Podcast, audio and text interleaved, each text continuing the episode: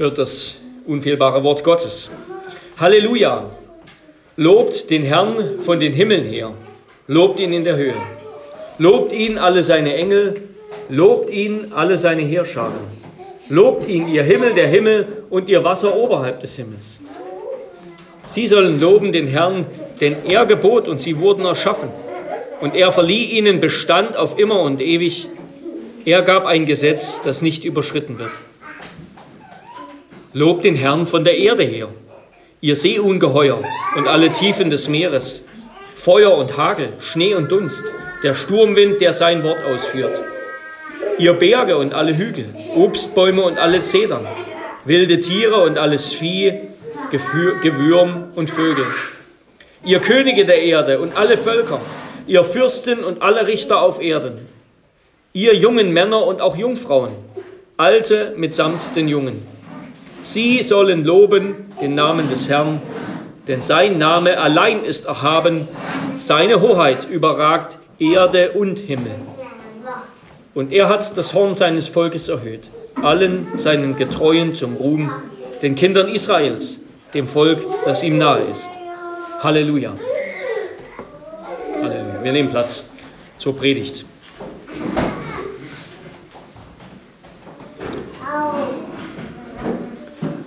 Liebe Brüder und Schwestern in unserem Herrn Jesus Christus, Calvin hat in der Auslegung, in seiner Auslegung dieses Psalms geschrieben, die Welt ist nicht ewig und ist auch nicht zufällig aus Atomen hervorgegangen, sondern die wunderbare Ordnung, die wir vor uns sehen, ist auf Gottes Befehl einmal entstanden.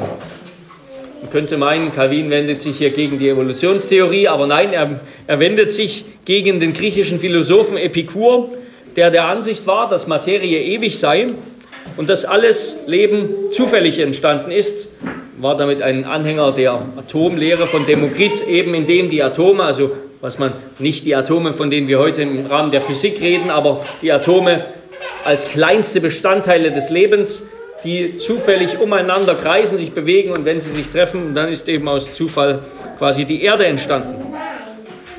Ja, wie schon der Prediger gesagt hat, es gibt nichts Neues unter der Sonne.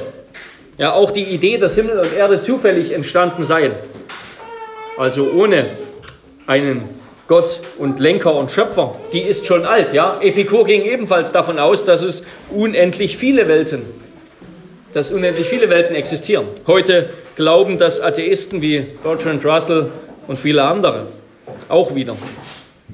Ja, egal wie jung oder alt dieser Gedanke ist, der Gedanke, dass die Welt, dass alles, was existiert, zufällig entstanden ist und sei es auch über zig Milliarden Jahre, der wird mit sehr viel Pathos und mit sehr viel Ehrwürdigkeit vorgetragen sei es im Biologieunterricht in der Schule und überhaupt in der öffentlichen Wahrnehmung, der gehört in meinen Augen zum dümmsten, das sich Menschen je ausgedacht haben. Je mehr wir über den Menschen in seiner Biologie, über den Erdball, über das Universum und über alles, was existiert, wissen, je besser wir die Details, die Milliarden kleinster Schräubchen und Riemen und Zahnrädchen verstehen, die alles am Laufen halten, desto fantastischer, desto unglaubwürdiger muss die Idee erscheinen, all das sei eine Folge irrationaler, ungelenkter Prozesse, die, nur weil sie viel Zeit haben, zu hochrationalen Ergebnissen führen. Ja, das wäre als, als ob der Pfeil, der ins Schwarze trifft, irgendwie zufällig entstanden und auch noch von selbst gestartet ist. Ja, das ist tatsächlich so wahrscheinlich, als würde in einem Buchladen oder in einer Druckerei eine Bombe explodieren und das Ergebnis ist drei Jahre später ein fertiges, neues, lesbares, ganz wertvolles Buch. Alles, was wir in der Welt wahrnehmen, das hat seinen Ursprung und seinen Grund außerhalb seiner selbst. Ja? Außer, so will man uns eben glauben machen, das Universum, das aus sich selbst heraus entstanden ist. Ja, schon die Kinder unter uns, ja, schon ihr Kinder, wenn ihr einen Tag lang gespielt habt, wenn wir wie gestern ganz viel gespielt haben, dann sieht die Wohnung und das Kinderzimmer aus als hätte eine Bombe eingeschlagen. Aber ihr wisst ja auch schon, das Kinderzimmer, das räumt sich nicht von selber auf. Ne? Das wird nicht von selber wieder ordentlich, auch nicht, wenn man zwei Wochen wartet. Das muss schon aufgeräumt werden. Da muss jemand reingehen und Ordnung machen. Ne? Und genauso ist es mit der Welt. All das Schöne, all die Ordnung, die existiert, die ist nicht einfach da und passiert zufällig, sondern die ist von Gott gemacht, von Gott geordnet. Als es im 16. Jahrhundert zur sogenannten Reformation kam in Europa, die das ganze christliche Abendland, das ganze Leben bis heute auf grundlegende Weise verändert hat, da geschah diese Reformation im christlichen Abendland. Ja, egal ob lutherisch, reformiert, römisch-katholisch, anabaptistisch, alle waren Christen. Der Glaube an Gott, an die Bibel, die Annahme eines christlichen Weltbildes, das war allgemeingut. Ja? Und wer ausscherte, wie die Socinianer, wie Servet, wer zum Beispiel nicht an den dreinigen Gott glauben wollte oder ihn verleugnete, der wurde von den Altgläubigen, von den Katholiken, genauso wie von den Protestanten abgelehnt, leider auch verfolgt. Warum erzähle ich das? Heute leben wir in einer Welt, in der das nicht mehr der Fall ist. Ja? Das Christentum, das christliche Abendland, das ist Geschichte, das ist Vergangenheit. Die Diskussion von damals über Abendmahl, Rechtfertigung aus Glauben allein, über den richtigen Gottesdienst, die interessieren heute selbst viele Christen leider nicht mehr. Zum großen Schaden und zur Verflachung der Kirche, muss man sagen. Und die Ungläubigen interessieren sie erst recht nicht. Das ist kein Thema mehr, mit dem wir mit über das wir mit irgendjemandem sprechen, mit dem wir ankommen. Aber Gott an sich, ob es ihn gibt und was er darf, sein Werk der Schöpfung, der Erhaltung, der Vorsehung, das ist es, womit wir heute wieder mit den, worüber wir heute wieder mit den Menschen reden müssen. Wo wir auch anknüpfen können an das, was die Gesellschaft bewegt. Das hat natürlich zu tun mit dem Thema Klimawandel, ja, das, das uns täglich, in die, täglich gepredigt wird, sozusagen. Und angesichts, auch angesichts von Naturkatastrophen, wie auch jetzt wieder das Erdbeben in der Türkei, sind Christen immer wieder herausgefordert zu bezeugen, was das mit Gott zu tun hat. Und wenn wir in die Schrift schauen, zum Beispiel Genesis 1, aber auch hier im Psalm 148, der viele Anklänge an das erste Kapitel der Bibel hat, da werden wir sehen, dass die Gläubigen schon damals, wenn sie über die Schöpfung und den Schöpfer geredet haben, immer auch Rede und Antwort auf die Fragen ihrer Zeit gegeben haben, sich mit den Philosophien und den Weltanschauungen ihrer Zeit auseinandergesetzt haben. Und das wollen wir auch tun, wenn wir diesen Psalm anschauen. Unter den drei Punkten lobt den Herrn von den Himmeln her, lobt den Herrn von der Erde her, lobe den Herrn, du Volk, das ihm nahe ist. Erstens also lobt den Herrn von den Himmeln her. Ich habe euch ähm, einen Platz gegeben, wo ihr ein bisschen die Struktur des Psalms mitverfolgen könnt. Der Psalm 148 ist ja bekanntlich, ähm, steht ganz am Ende des Psalters, ist einer der fünf letzten Psalmen des Psalters, die man die sogenannten kleinen Hallel-Psalmen nennt, weil sie nämlich alle mit Halleluja beginnen und enden. Ja? Halleluja. Halleluja, das ist kein Ruf, der eigentlich an Gott gerichtet ist, sondern es ist ein Ruf, mit dem wir einander ermahnen, mit dem wir einander aufrufen und ermuntern. Lobt den Herrn, lobt mit mir den Herrn. Und so ruft, ruft sich das Volk Gottes gegenseitig zu, ruft der Psalmist, der Vorbeter, dem Volk Gottes zu. Halleluja.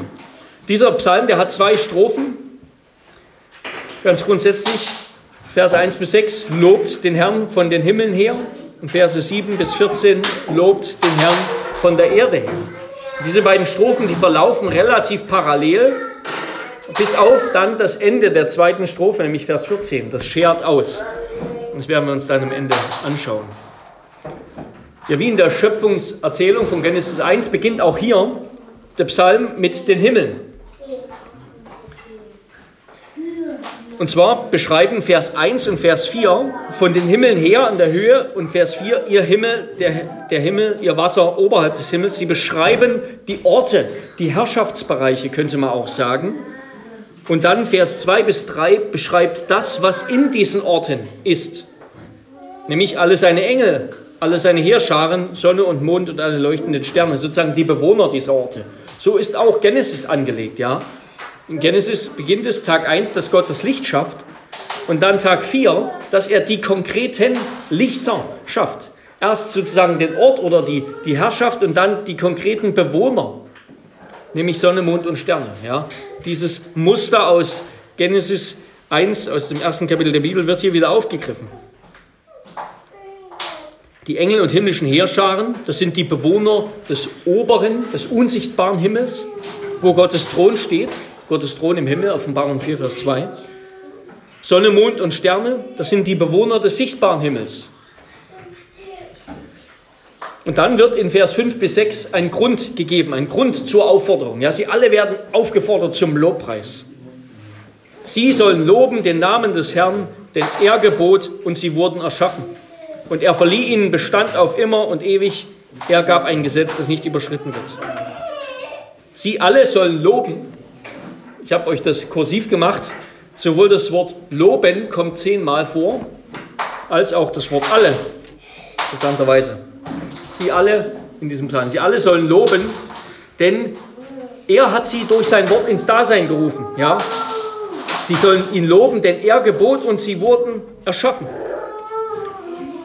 Er sprach und es geschah. Er gebot und es stand da. Ja? Der reine Gott hat in seiner geheimnisvollen uns unverständlichen Weisheit und seiner Liebe und Güte sich entschlossen, etwas zu machen außerhalb von Gott, was nicht Gott ist.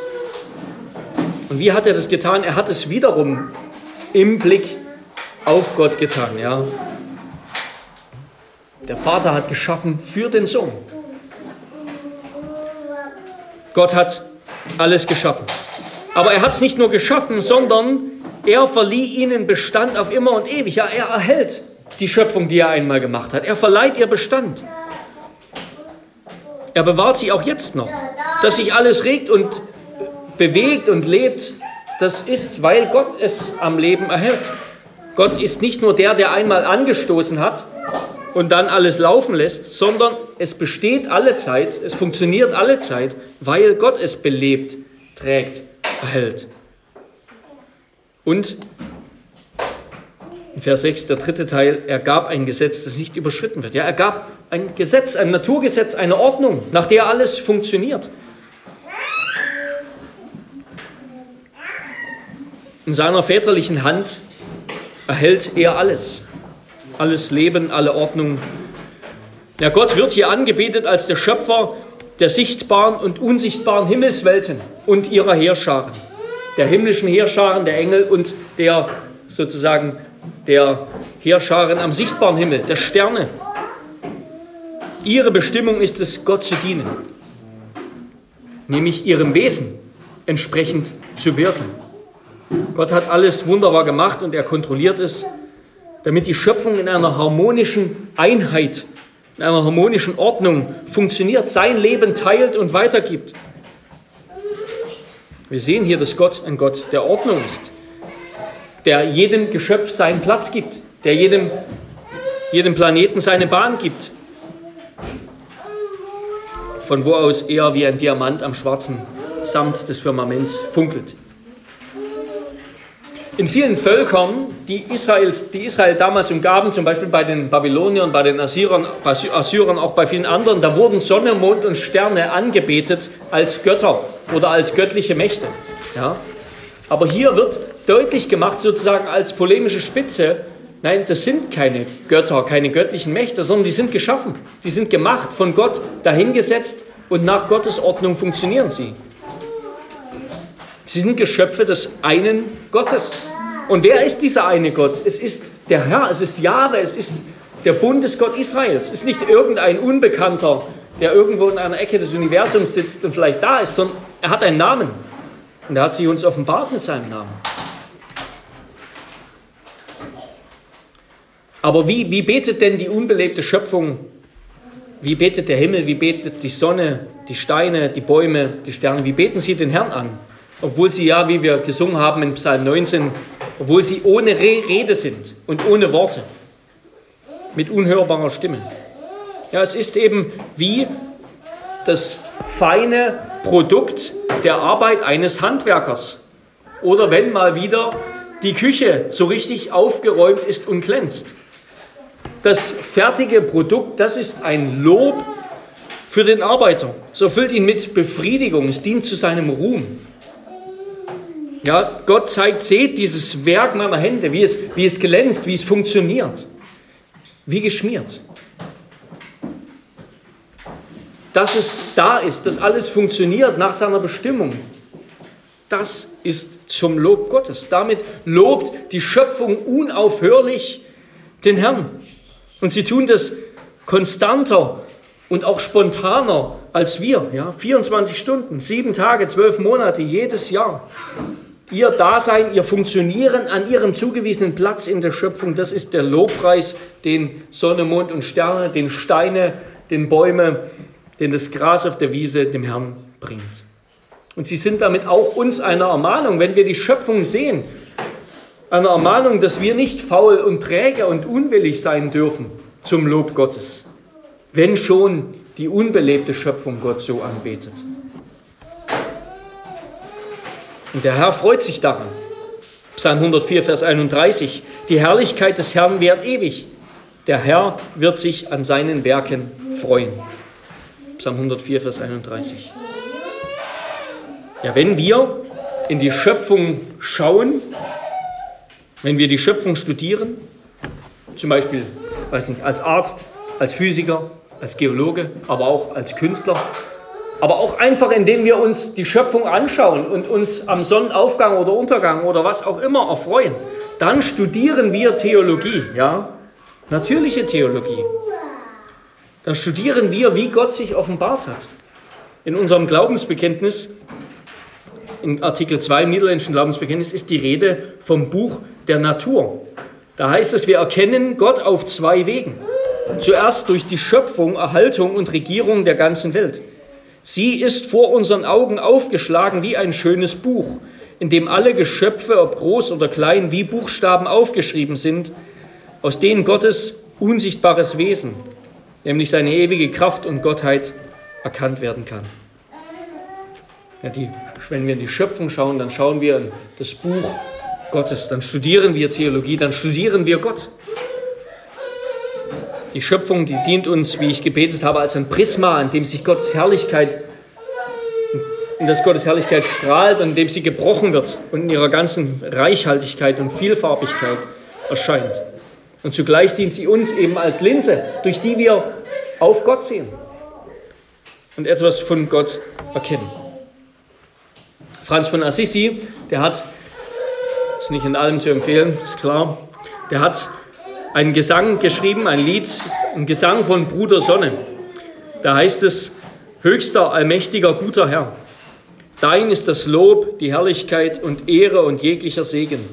Dir allein, höchster, gebühren sie, und kein Mensch ist würdig, dich zu nennen. Gelobt seist du, mein Herr, mit allen deinen Geschöpfen, besonders dem Herrn, Bruder Sonne, der uns den Tag schenkt und durch den du uns leuchtest. Und schön ist er und strahlend im großen Glanz. Von dir, höchster, ein Sinnbild. Gelobt seist du, mein Herr, für Schwester Mond und die Sterne. Am Himmel hast du sie geformt, klar und kostbar und schön. Ja, die Sonne ist uns in ihrem Strahlen, in ihrem Licht, in ihrer Erhabenheit, auch in der Wärme, die sie spendet, ein Sinnbild für Gott. Und so ist es die ganze Schöpfung. Und damit kommen wir zum zweiten Punkt. Von der Erde her wird der Herr gelobt. Oder besser gesagt, lobt den Herrn von der Erde her.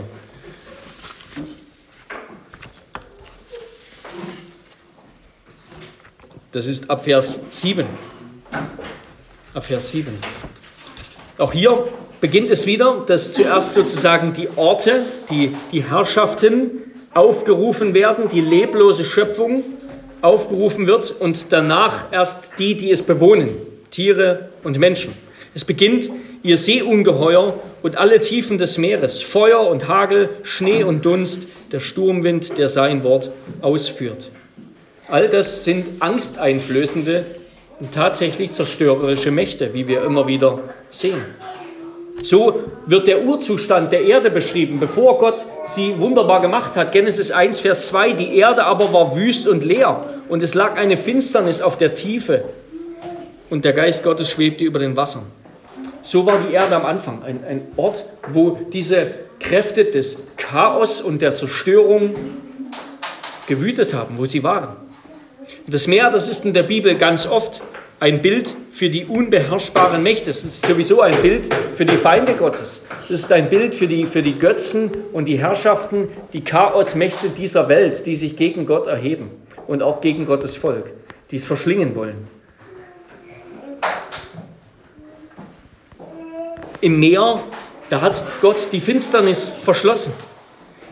Er hat es in Dunkel gewickelt wie in Windeln, heißt es bei Hiob.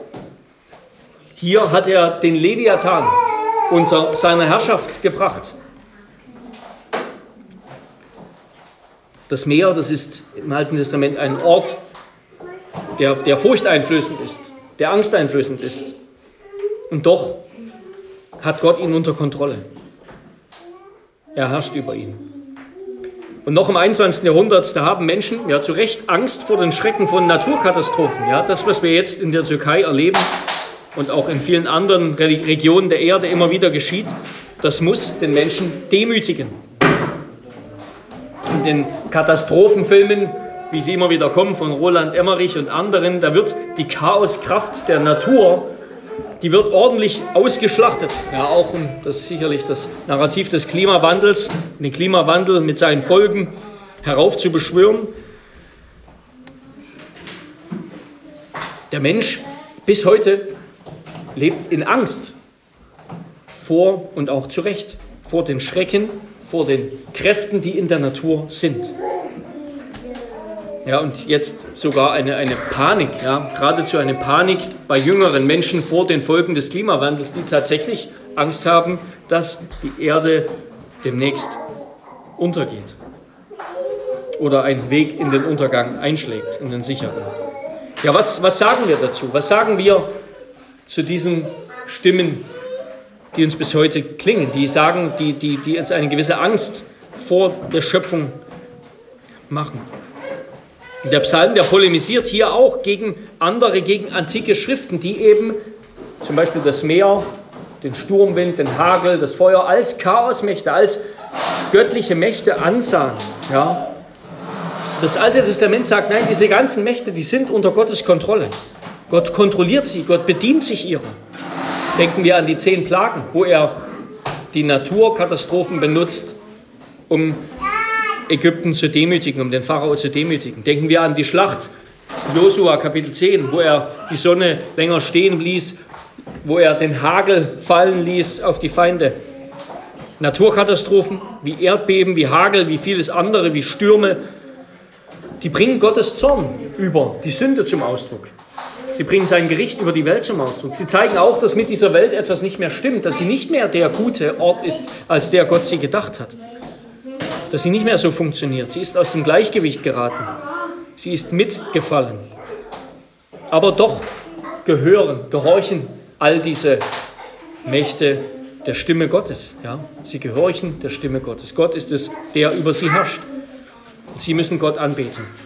Und so heißt es dann, im Neuen Testament und es erhob sich ein großer Sturm und die Wellen schlugen in das Schiff, sodass es sich schon zu füllen begann. Und er, Jesus, stand auf, befahl dem Wind und sprach zum See, schweig, werde still. Da legte sich der Wind und es entstand eine große Stille. Ja, Jesus kontrolliert den Sturm. Er geht auf dem Wasser. Nur Gott allein kann das tun. Damit zeigt Jesus, er ist Gott. Er ist Jahwe. Er ist der, der Herr. Aber diese Welt, das müssen wir auch sagen, die wird nicht untergehen. Die wird nicht untergehen, bis er wiederkommt, um Gericht zu halten. So hat es Gott verheißen. Von nun an soll nicht aufhören Saat und Ernte, Frost und Hitze, Sommer und Winter, Tag und Nacht, solange die Erde besteht. Sie wird nicht untergehen.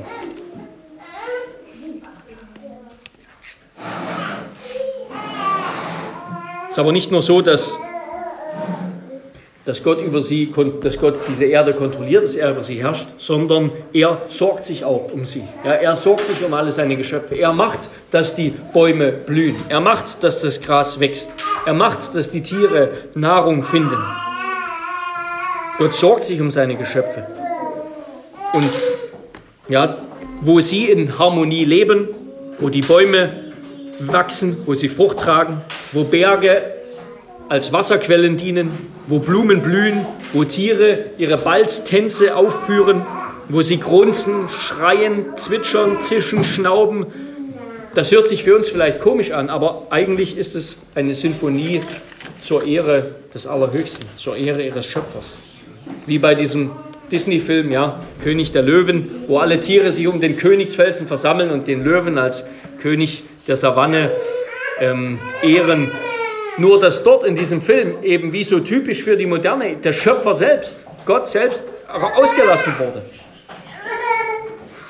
In Wirklichkeit werfen sich auch die Löwen vor ihrem Schöpfer nieder, denn er erhält sie in seiner gütigen Hand. Das biblische Weltbild, die christliche Lehre von der Schöpfung, die lehnt also einerseits jeden Pantheismus ab, dass also irgendwie das Göttliche in der Schöpfung ist, jeden Animismus, dass die Elemente der Schöpfung selbst von Geistwesen bewohnt sind. Sie lehnt aber zugleich auch den Naturalismus ab, auf dem unser modernes Weltbild beruht, ja, wonach die Welt, die Materie alles ist und es keinen Schöpfer gibt, es einfach nur Materie gibt. Das biblische Weltbild die Lehre von der Schöpfung setzt dem allen etwas entgegen, nämlich Gott als den absoluten Schöpfer und alle anderen als seine Geschöpfe. Gott allein als Gott und alle anderen als nicht Gott. Gott allein als Schöpfer und alle als Geschöpfe. Ja, die Botschaft dieses Psalms lautet, dass die Schöpfung über sich hinaus auf den Schöpfer verweist und den Schöpfer anbeten soll. Denn er ist würdig, er ist die Quelle, aus der alles Leben fließt und immer während fließt. Und dann werden zuletzt auch, oder zuvorletzt, muss man sagen, die Menschen aufgefordert, den Herrn zu loben. Und zwar jeder Mensch, ja. Die Obrigkeiten zuerst, die Gott eingesetzt hat, die die größte Verantwortung tragen und dann auch jeder Mensch. Die Alten, die Jungen, die Reichen, die Armen, alle Menschen, Männer und Frauen, jedes Geschöpf ist eingeladen, den Herrn anzubeten. Auch ihr, ja, auch die Kleinen, auch die Kinder.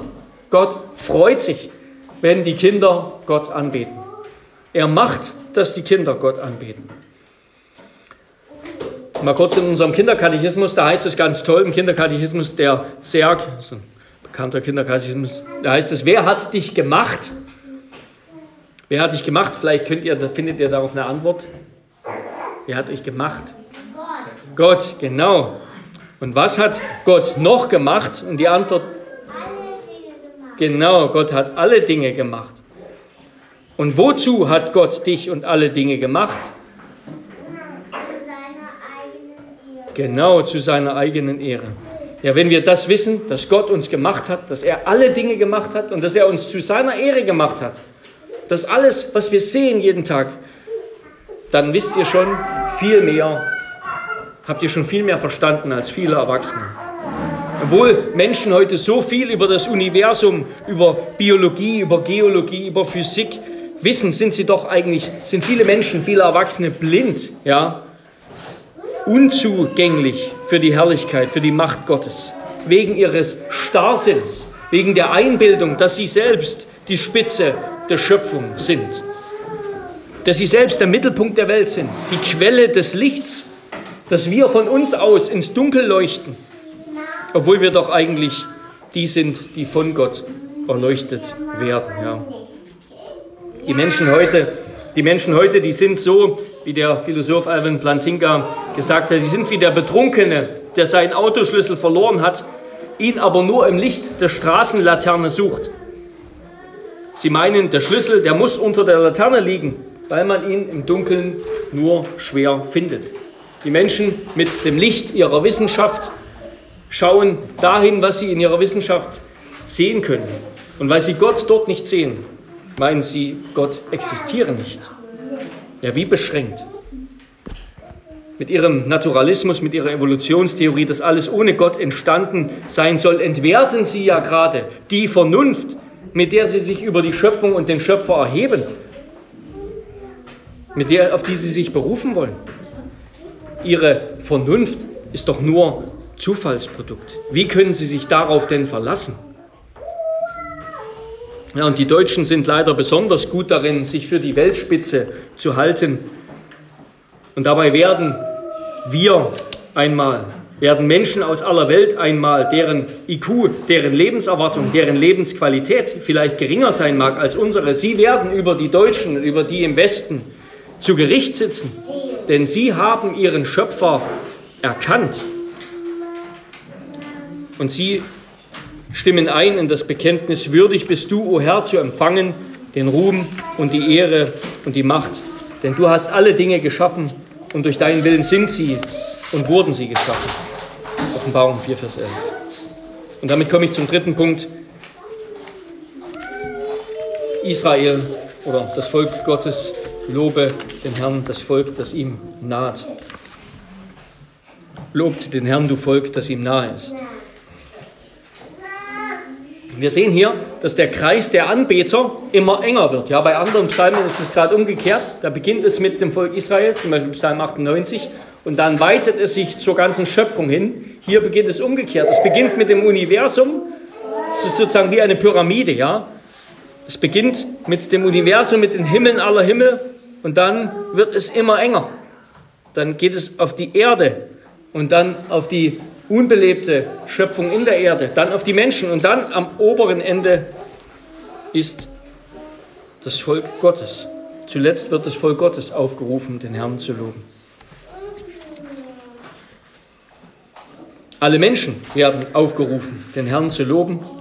Und auch darin wird deutlich, oder wenn wir gemeinsam den Herrn loben, wenn alle Menschen gemeinsam sich auf den Herrn ausrichten, dann macht das alle gleich. Ja? Anbetung ist der große Gleichmacher aller Menschen. Wenn wir unsere Knie vor dem Herrn beugen und ihn loben, dann sind alle gleich. Da ist keiner mehr größer oder irgendwie besser als der andere. Wenn wir uns gemeinsam auf den Herrn ausrichten, dann sind wir alle gleich. So soll es in seinem Volk sein. Ja, die Menschen sollen zum Schluss einstimmen in das Lob Gottes, der wie es heißt, denn sein Name allein ist erhaben, seine Hoheit überragt Himmel und Erde. Ja, Gott ist größer als das. Gott ist größer als die Himmel. Gott ist größer als die Erde. Sein Name allein ist erhaben. Und dann fügt der Psalmist noch einen letzten Abschnitt hinzu. Ja. Er sagt, das Volk Gottes soll den Herrn anbeten, denn er hat das Horn seines Volkes erhöht.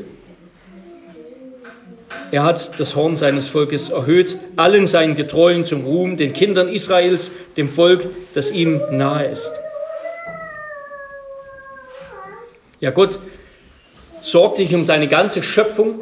Er sieht, dass die Schöpfung gefallen ist. Er sieht, dass die Erde kaputt ist, dass sie nicht mehr so funktioniert, wie sie sein sollte, dass da Mord und Totschlag herrscht, dass Sünde herrscht, dass Menschen gefangen sind in einem Teufelskreislauf aus Begierde, aus Knechtschaft, aus Hass, Zerstörung, Leid und Tod. Und Gott will dieses Leid, diesen Zustand der Verderbnis wieder heilen. Deshalb die Heilsgeschichte, ja. Deshalb hat Gott Abraham berufen und sich seine Nachkommen auserwählt. Deshalb hat er Israel zu seinem besonderen Eigentumsvolk gemacht und dem David verheißen, dass aus seinem Nachkommen eines Tages der große König kommen wird, der, der alles neu macht. Dass eines Tages ein König aus den Nachkommen Davids kommen wird, der die Feinde seines Volkes, die Feinde aller Schöpfung vernichtet. Die Sünde, den Teufel, die Auflehnung gegen Gott. Ja, Gott selbst wird den Sieg schenken. Er erhöht das Horn seines Volkes. Gott wird seinem Volk ein Horn aufrichten. Das Horn, das ist in der Bibel genau das eben, was es besagt. Das ist ein Sinnbild für Macht. Ja, wie bei einem Büffel, seine ganze bullige Kraft, seine ganze ehrfurchtgebietende Gewalt, wie sie sich sozusagen in seinem Horn konzentriert, ja, dass er dann auf einen anderen Büffel richtet, auf seinen Kontrahenten richtet und wie er es dann erhebt nach dem Sieg, nach dem Sieg über seinen Kontrahenten. So, das ist das Bild des Horns, ja. So schenkt Gott, wenn das Horn erhöht ist, dann schenkt er den Sieg, er schenkt die Macht, er schenkt die Kraft zum Sieg. Das Horn steht für die siegreiche Macht seines Volkes. So heißt es im Psalm 92, Vers 11. Aber mein Horn erhöhst du wie das eines Büffels.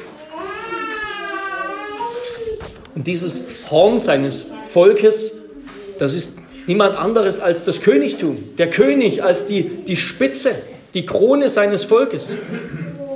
Das ist das Horn. In David, in dem Königtum Davids, so verheißt Gott dem David, und meine Treue und meine Gnade soll mit ihm sein, und in deinem Namen soll sein Horn erhöht werden. Und ich will seine Hand auf das Meer legen und seine Rechte auf die Ströme. Er wird zu mir rufen, du bist mein Vater, mein Gott und der Fels meines Heils. Und ich will ihn zum Erstgeborenen machen, zum höchsten der Könige auf Erden. Psalm 98, 89, ähm, ab Vers 25. Ja, Gott wird dem David einen Nachkommen, ein Horn, einen König aller Könige, den höchsten König auf Erden schenken. Ja, und wer, wer ist dieses Horn? Dieses Horn ist Jesus Christus, ja.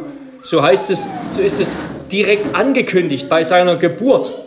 Da verkündigt Zacharias Lukas 1 ab Vers 68, gepriesen sei der Herr, der Gott Israels, denn er hat sein Volk besucht und ihm Erlösung bereitet und hat uns aufgerichtet ein Horn des Heils in dem Haus seines Knechtes David, wie er verheißen hat durch den Mund seiner heiligen Propheten, die von alters her waren, Errettung von unseren Feinden und aus der Hand aller, die uns hassen. Der Christus ist das Horn. Er ist die, die Spitze der Pyramide der Anbeter. Ja. Er ist der König seines Volkes Israel und nicht nur seines Volkes, er ist der König der ganzen Schöpfung. Er ist der Priesterkönig der sein Volk von aller Macht der Sünde und des Todes durch seinen stellvertretenden Opfertod befreit hat. Dass sein Volk bekleidet mit seinem Gehorsam, auf den wir uns berufen können, in dessen Lobpreis, in dessen Gehorsam wir einstimmen können, wir uns einreihen können. Durch ihn hat Gott Freude an unserem Lobgesang. Und Christus ist auch der König, der wiederkommen wird und alle, alle Rebellion alle Auflehnung, allen Rest von Unreinheit und Unheiligkeit, den Satan und alle, die zu ihm gehören, aus dieser Schöpfung vertilgen wird. Der die Schöpfung erneuern wird, der ein Feuergericht bringen wird, das alles Unreine hinwegfegt. Er ist der Ruhm seines Volkes. Das ist Israels Ruhm. Christus ist Israels Ruhm und Christus ist auch unser Ruhm. Er ist der Ruhm der Kirche. Wir sind die, die zu Christus gehören und deshalb die Spitze dieser Pyramide, die Gott anbeten. Christus ist das Horn Israels, aber nicht nur der Retter seines Volkes, sondern eben auch der Retter, der Erneuerer der ganzen Schöpfung. Es ist ja der Ratschluss und das Wohlgefallens des Vaters, alles unter einem Haupt zusammenzufassen, in dem Christus, sowohl was im Himmel als auch was auf Erden ist. Ja? Christus als das Horn, Christus als der Höhepunkt. Epheser 1, Vers 10 bis 11. Das ist das Ziel der ganzen Schöpfung, der ganzen Heilsgeschichte, die Gott hat. Und durch ihn dürfen auch wir uns jetzt Gott nahen. Und es ist, es ist die besondere Berufung, die besondere Gnade, dass wir jetzt diesen Gott mit Namen kennen. Ja? Wir wissen, der Schöpfer, das ist Jahwe, das ist das ist der, der ewige Gott, der, der sich seinem Volk offenbart hat. Das ist der Vater unseres Herrn Jesus Christus. Das wissen wir. Das wissen die Steine nicht. Das wissen die Sterne nicht. Das wissen nicht einmal die Engel auf diese Weise.